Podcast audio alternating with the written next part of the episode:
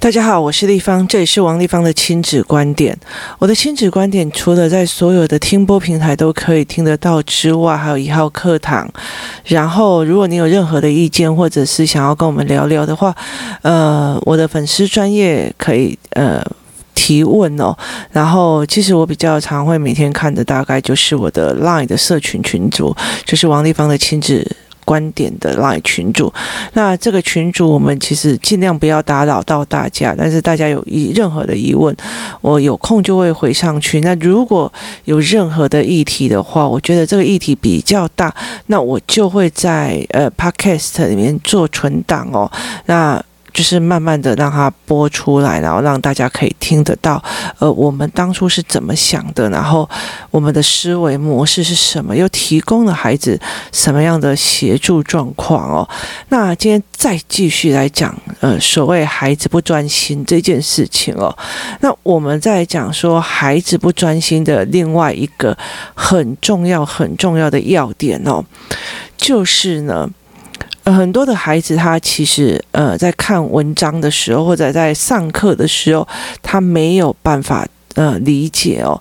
像我的儿子，他如果在上那个我的课，或者是在在上围棋课的时候哦，他就会开始做任何一件事情而捣乱了。他会去玩别人，他手上会呃拿不住东西，他会拿个东西在那边玩了，然后他会想尽办法，脑海里面想要去冲抵别人干嘛的没有。但是呢。围棋老师都有发现一件事情哦，如果老师现在在上课，那我的孩子在下面乱哦。可是，当围棋老师说：“那我刚刚说什么？我刚下来一个棋？你来跟我讲哦。”那我儿子会走上去把答案都写出来哦。他的意思就是说，我的儿子虽然他的眼睛的对焦是有问题的哦，他的眼睛对焦是有问题的，但是他的耳朵非常非常的灵敏哦。他的耳朵灵敏到哪一种程度？就是他常常会，呃，听了广告曲就会把笛子给吹出来了，就他可以听广告曲把笛子吹出来，然后他可以听的那种什么下课钟响啊，下课干嘛就很奇怪那种声音，他就会把它呃用笛子吹出来或哼出。出来哦，所以他的耳朵就是相对的强。那他耳朵相对的强的时候，他就会有一点点的呃很大的一个状况，就是在于是他可以听到了或模仿的声音就会非常非常多。那也意思就是说呢，如果呃在早期的时候有很多很多的老师，他们会在聊一些事情，就是说。这个孩子是不是一个听觉性学习的人？也意思就是说，他其实就用听的的方式就很好学哦。我遇过的孩子有这样听一次 YouTube，他就自己可以把钢琴弹出来的。我也有遇过那种什么听一次就可以把那个呃爵士鼓弹出来的哦。那我儿子是只要听过一次哦，就包括那个什么。Seven Eleven 那种进去的话，噔噔噔，那那种声音呐、他都有办法去把它听起来，然后用笛子把它吹出来哦。那他非常非常敏感。那在他很小的时候，我就发现他这个状况哦，包括他呃。如果我们在车子上，那我要播什么音乐？我乱码播，他可以在前，就是有时候那种音都还没有出来，稍微一点点旋律的时候，他马上就说是哪一首歌。他的音感非常非常的强，但是他的眼睛就没有那么好。所以你的专注是哪一种专注呢？对我来讲，他的专注就是耳朵到就是专注哦。所以其实那时候后来我们在思考班的时候，我常常跟他们在讲哦，说你们不要以为我儿子。子哦，就是都没有在上课的样子哦。就是有一次，他就是上课又开始玩，开始闹哦。那他开始玩、开始闹的时候，我就跟他讲说：“你去别的地方写作业。”然后他就被我轰到别的地方写作业。那我那时候是在大教室里面上课，然后他就大概在我的五步摇，嗯，五步到六步的那个大桌子上面哦，就是呃工作室的桌子上写作业哦。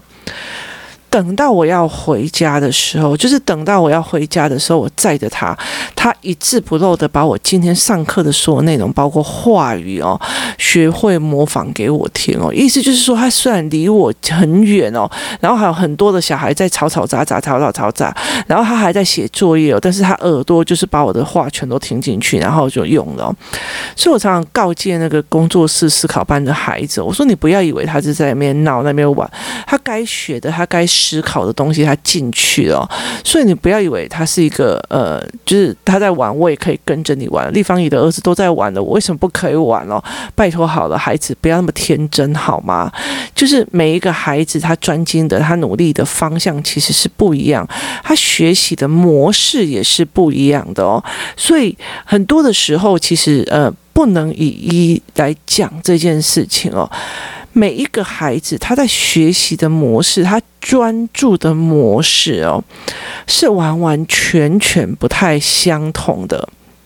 那所以他几乎就是用耳朵在思维。那也因为他其实在他很小的时候，我常常用语言就是在抓他的语言，然后跟他对话，所以他的耳朵他跟他的思虑是非常非常非常快的哦。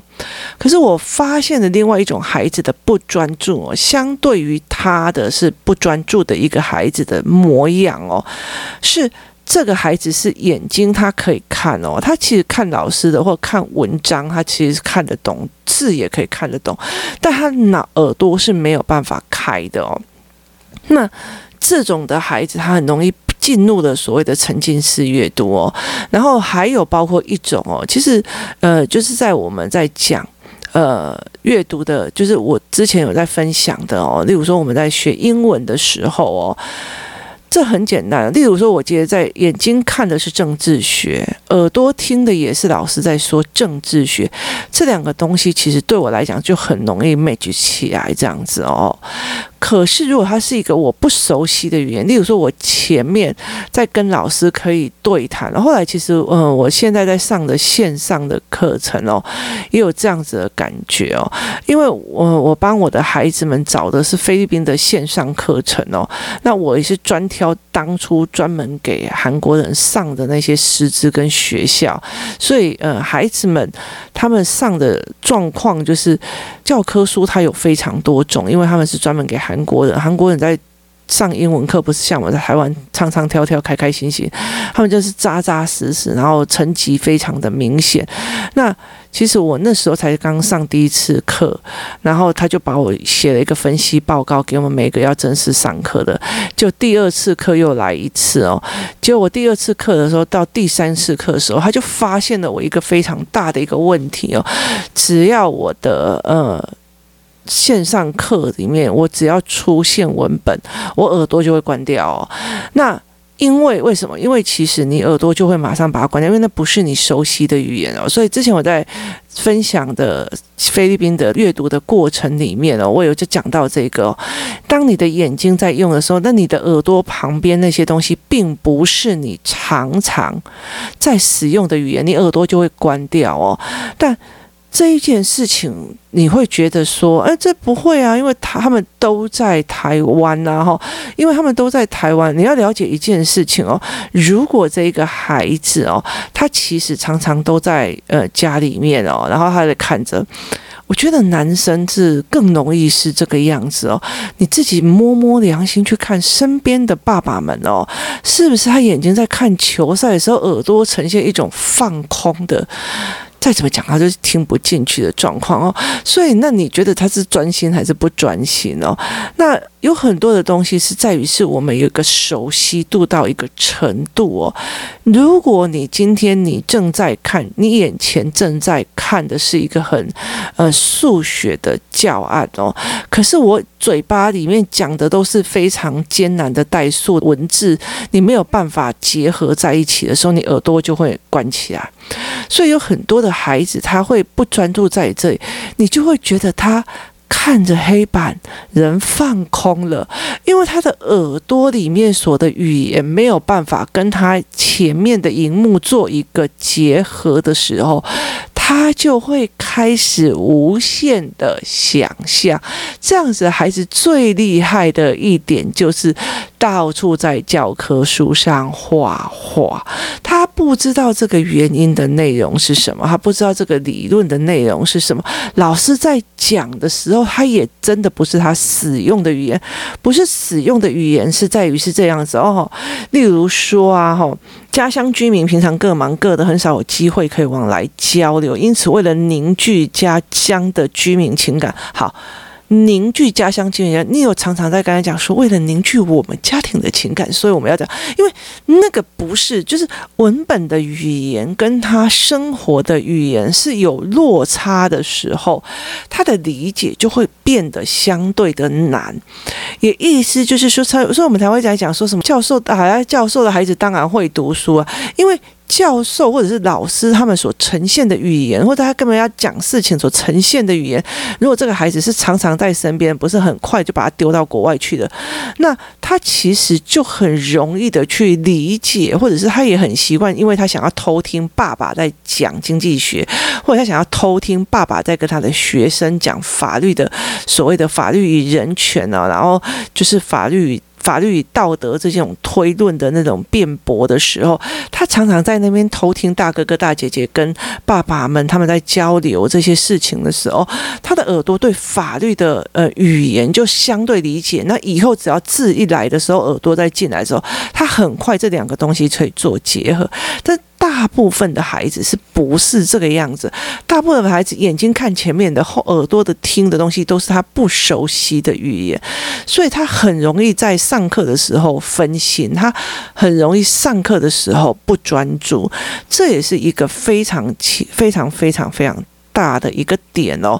所以你当你要想要小孩，就是他在听课的时候可以专注哦，或者是他在。呃，看文章的时候可以专注，那是他使用的使用的这一门学科的语言跟文字，还有他眼睛所看的，是不是有能力做一个结合的模式哦？这才是一个非常非常重要的点哦。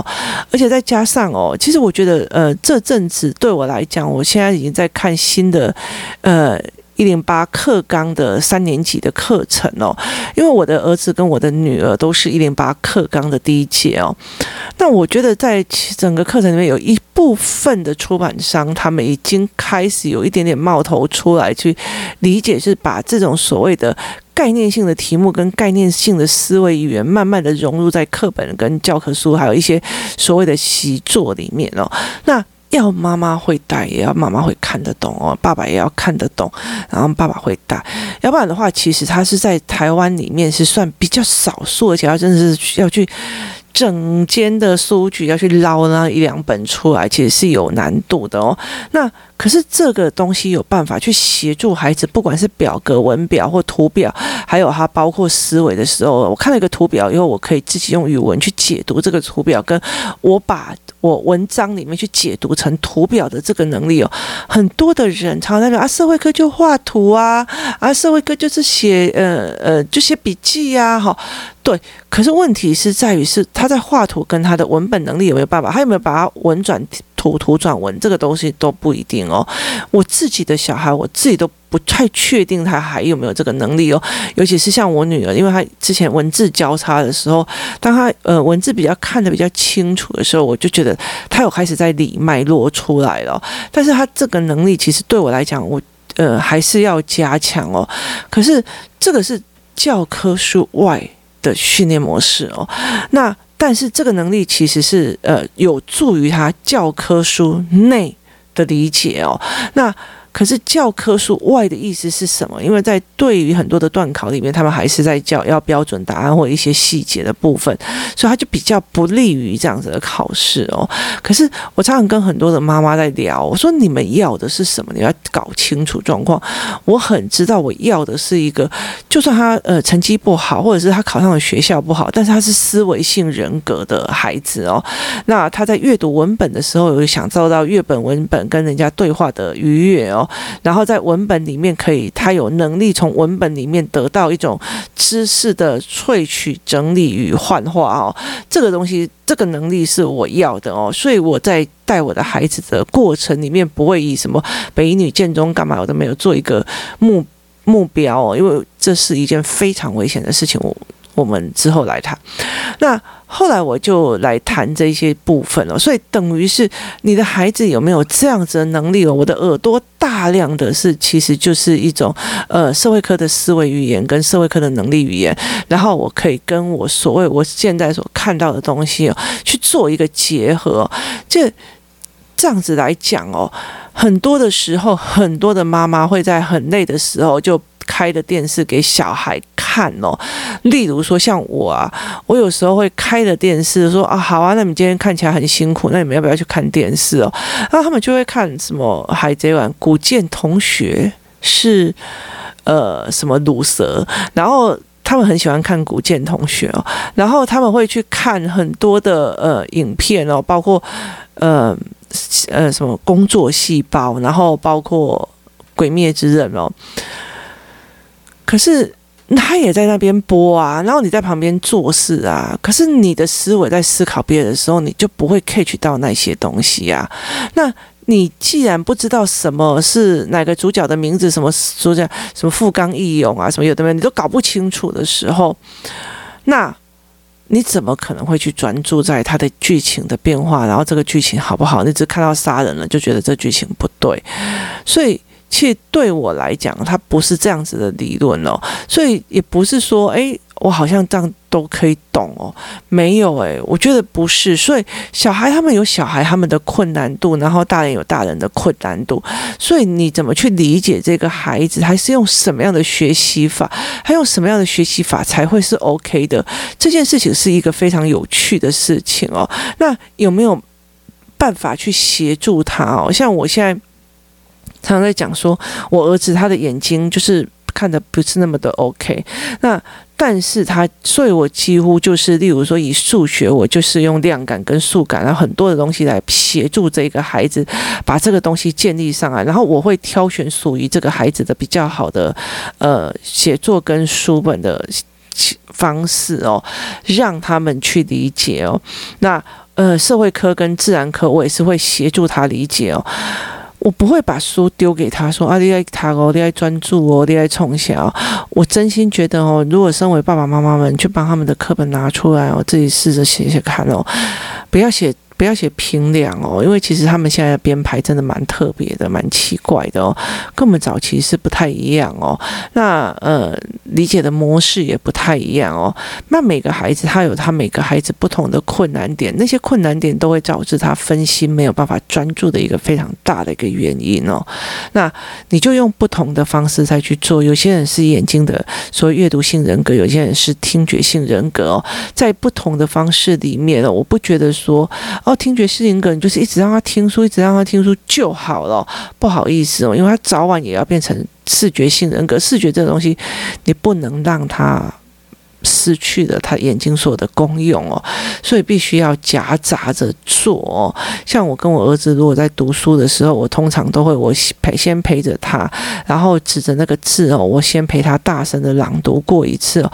当他讲不顺的地方，我就会叫他重复讲，因为他眼睛是有很大的状况，所以我会很大的呃部分在协助他把一篇文或者一段字哦。讲顺来，讲他变成他的语言哦。例如说，呃，当大家都有时间参与公共事务，公共事务如果对他来讲不是一个可以理解的东西的话，他就会公共事。物，它就只是四个分开的字，它不是一个传达的意思，它不是一个他思维的模式，他也不会运用在他的脑袋的思维，甚至老师在讲的时候，那就是一阵风。好，那他怎么转型？所以我们常常很多的父母会问说：你在学校有没有好好的听？有没有好好的听老师说？啊，你怎么都不懂？啊，你上课到底在做什么？对，我真的不知道小孩上课在做什么，但是我可以知道的一件。事情是，如果他真的没有听进去，那并不一定是他不专注，而且搞不好是他真的是听不懂。那有很多的专有名词，他会在那个时候，他会觉得搞不好，他会觉得他自己好好的听，只是那些事情就像一阵风，就像嗡嗡叫，在他旁边一直嗡嗡嗡嗡嗡，就好像现在如果有人在我的旁边讲法语，我会把它当成嗡嗡叫，然后让他呃。过去，那你可以说我没有办法专心吗？这是没有这样子的意思的哦。所以，其实，在协助一个孩子，他有没有办法好好读书，很多时候，其实我觉得，嗯、它是一个很吊诡的事情哦。有些孩子他可以这样子文章看一下，然后就考一百分。但是你如果交叉去问他课本的内容，他是真的是完全都答不出来哦。可是分数这件事情会让很多的父母丧失了他该有的警惕哦，就是觉得哦，那他这样就很 OK，他这样很厉害，他这样干嘛哦？所以你就会给他更多的书，给他更多的 loading 哦。那其实他。知不知道熟不熟悉他有没有办法理解，或者是他有没有办法他变成一个，例如说呃。政府单位好了，三年级的政府单位，他有没有办法把它变成是一套的系统，在他的脑海里面？因为总统府怎样，所以怎样怎样怎样，所以他是不是有办法变成一个系统，在他的脑海里面在运作？他还是只是一堆字，说有看到字的时候，答案知道怎么写，但是他不是一个系统性的思维的这一个模式在处理哦。那对这个孩子来讲，他可能上课也是有专心，他把关键字都背上去，只是刚好考出来。不是关键，是只是刚好考出来是很火的题目，所以他就没有办法去写作出来了。那但是你呃就会说啊，照你上课到底有没有在听哦？你上课是不是都不专心哦？我觉得这个这个点也其实是一个非常有趣的一个。点哦，所以我觉得在协助孩子的过程里面哦，有些事情的时候，我真的觉得他嗯，就是班级啊，或者课后班啊、安亲班，他告诉你这个成绩就是这个样子，很不错啊，考好成绩哦。可是，在很多的时候，你会发现他很多的基本概念是不稳的哦，那很多的思维也是不稳的，所以这才是一个非常有需要去深思的一个点哦。那。今天提供大家的思考的一个点是，很多人的思维模式跟很多人的读书方式哦，并不一定是呃我们这样子的做法哦，它不一定是我们的嗯该做的，或者是我们觉得这样子读书才是读的对的。我觉得有很多的呃读书读的。我觉得不管是好还是坏，然后其实大部分的大人会觉得，哎，我当初就是这样写笔记的，你就要这样子写笔记。我告诉你了，我最不喜欢哦，这样笔记这样子写的人哦，那那是你的思维模式，你的孩子的思维模式是不一样的哦，所以我才会跟大家讲哦，在我孩子很小的时候哦，我提供他将近五六套、七八套，我几乎所有全世界的那个思维模式的笔记本我都拉回来做，到最后我女儿只选最后一套啊。那我当然很开心，那我就知道他的思维脉络在是什么方式哦，因为最终，最终要形成他脑海的知识架构的是他，那个知识模式的也是他。我只是一个像说我去瓷砖厂，我告诉你，你瓷砖也可以这样做选择，你也可以做呃混凝土方式的那种什么方式，然后你可以。不要，你也可以不要用用任何的呃涂装，那你可以选油漆，那呃光。瓷砖就有好几百种，然后甚至你可以用大理石去贴壁面。你可以告诉孩子，他有好几种的选择，而且每一样把优缺点让他知道。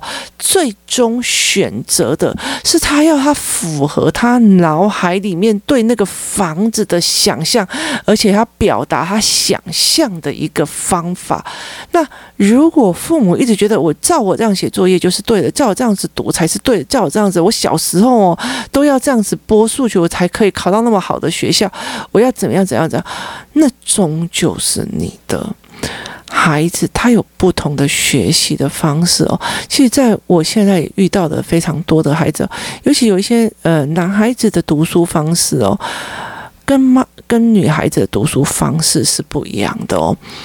男孩子他们在理解事情的方式是让我觉得有时候会觉得。很有趣，很想要去思维的一件事情哦。有时候你就在跟他聊聊聊的时候，他们很会串。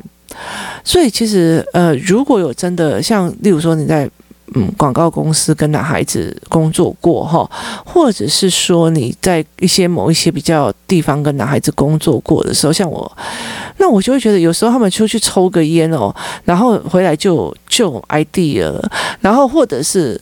呃，我就觉得说，那我也要跟你们去看看，你们到底是怎么讨论的？为什么抽个烟回来就可以了？你那边忍受烟味，忍受了三个小时，然后回来他们就因为，这从头到尾你都不知道他脉络怎么会 会去思考到这一块，然后产生这么好的创意哦。就是每一个人的思维模式是很特别，但是有很多的妈妈他们会勤写笔记、勤做书，然后一个字一个字的刻上去，然后慢慢的读，他认为这才就是专注的读书方式哦。事实上是不是的？搞不好对他来讲，他真的坐下来，然后慢慢的写，慢慢的写，自己自己会自己写，写的非常的漂亮的笔记，写的非常多的好多东西，干嘛干嘛？但他脑袋是空的，他没有办法，因为他。抵触了他真正他自己适合的学习方法跟学习思维模式，他反而没有办法得到非常非常好的成绩哦。这也是其实我觉得我常常在跟很多妈妈在讲的。我记得我在跟孩子呃跟妈妈们在上所谓的时间管理课，怎么陪孩子做时间管理课的过程里面，我曾经跟很多的妈妈讲过一句实话。所谓的可视性的时间流失哦，就是呃，你会看到时间的不见的这件事情哦，或者是计时的这件事情，是一件非常吊诡的一件事情哦。身为一个妈妈哦，以前会好好给你休息十分钟哦，你会忽然发现那十分钟怎么还没到啊？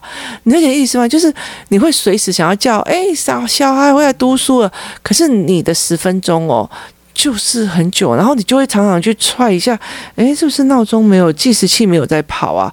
啊，是不是怎样？就是妈妈感觉你玩很久了。我觉得很多的妈妈就会在这样子哦，妈妈感觉你不认真了，妈妈感觉你玩很久了，妈妈感觉你好像都没有在读，妈妈感觉你快要跟不上，妈妈的感觉跟你的时间计时器拉在一起的时候，你会发现自己非常非常的吊诡哦，就是。永远的你的感觉是恐慌居多的哦，所以其实呃，在做时间管理课的时候，我常常会跟他们讲这个这个笑点哦。以前我都觉得，哎，我好像给很多时间哦，当真正用计时器的时候，我才会发现，不好意思，我好像冤枉我女儿了。呃，每次的十分钟，我都是只有八分钟我。妈妈，妈妈就感觉你玩很久，妈妈就感觉你休息很久了。我觉得这是一个非常有趣的一个呃东西哦，所以我常常有时候会跟我女儿开玩笑，然后就是她上厕所上久，你是不是玩手机？然后她干嘛？有时候你是不是玩手机？然后明明在我的眼前，我就问她，你是不是玩手机啊？她就说妈，你是不是一天到晚都觉得我在玩手机啊？我说对啊，当然要这样子讲才比较好玩啊，就也要有点。开玩笑在跟他讲说，妈妈永远觉得小孩冷，妈妈永远觉得小孩不专心，妈妈永远觉得小孩玩过多了，妈妈永远觉得小孩一定要快要跟不上了，常常会觉得你这样读书不像是读书哦。我以前读书都是这样哦，可是事实上是不是的哦？啊，我觉得你这样不太专心哦。可是他的不专心哦，搞不好是你无法理解的专心哦。就好像我每次在看我的儿子在上呃围棋课的时候，不管围棋老师怎么告诉我，就跟我讲说他的耳朵。都我在听哦，可是我看他在那边玩啊，在那边扭来扭去啊，然后你就是一肚子就会火起来哦，然后就会告诉自己自己亲生的哦，可是你真的后来回他问他问什么事情，或者是他在上课里面听到什么东西哦，他真的都可以把所有的事情讲得非常非常的清楚，而且脉络拉得非常的。好哦，所以很多的孩子他的思维模式不一样。你要的专心是什么？你要的专心是不是有局限性，在于你曾经用过的专心？当你有曾经有过的专心的时候，你在你心流的那个状况，你的毕业条件是什么？我记得有一个老师曾经问过我一件事情，王丽芳，我可以问你一件事情吗？你是几岁的时候读书才开窍的？回去想看看。现在我们在要求孩子的过程里面，那你有没有把开窍前那些所必备的必备知识跟必备条件都已经给孩子了？这时候我们才来要求他专心。我们是哪时候读书开窍的？今天谢谢大家的收听，我们明天见。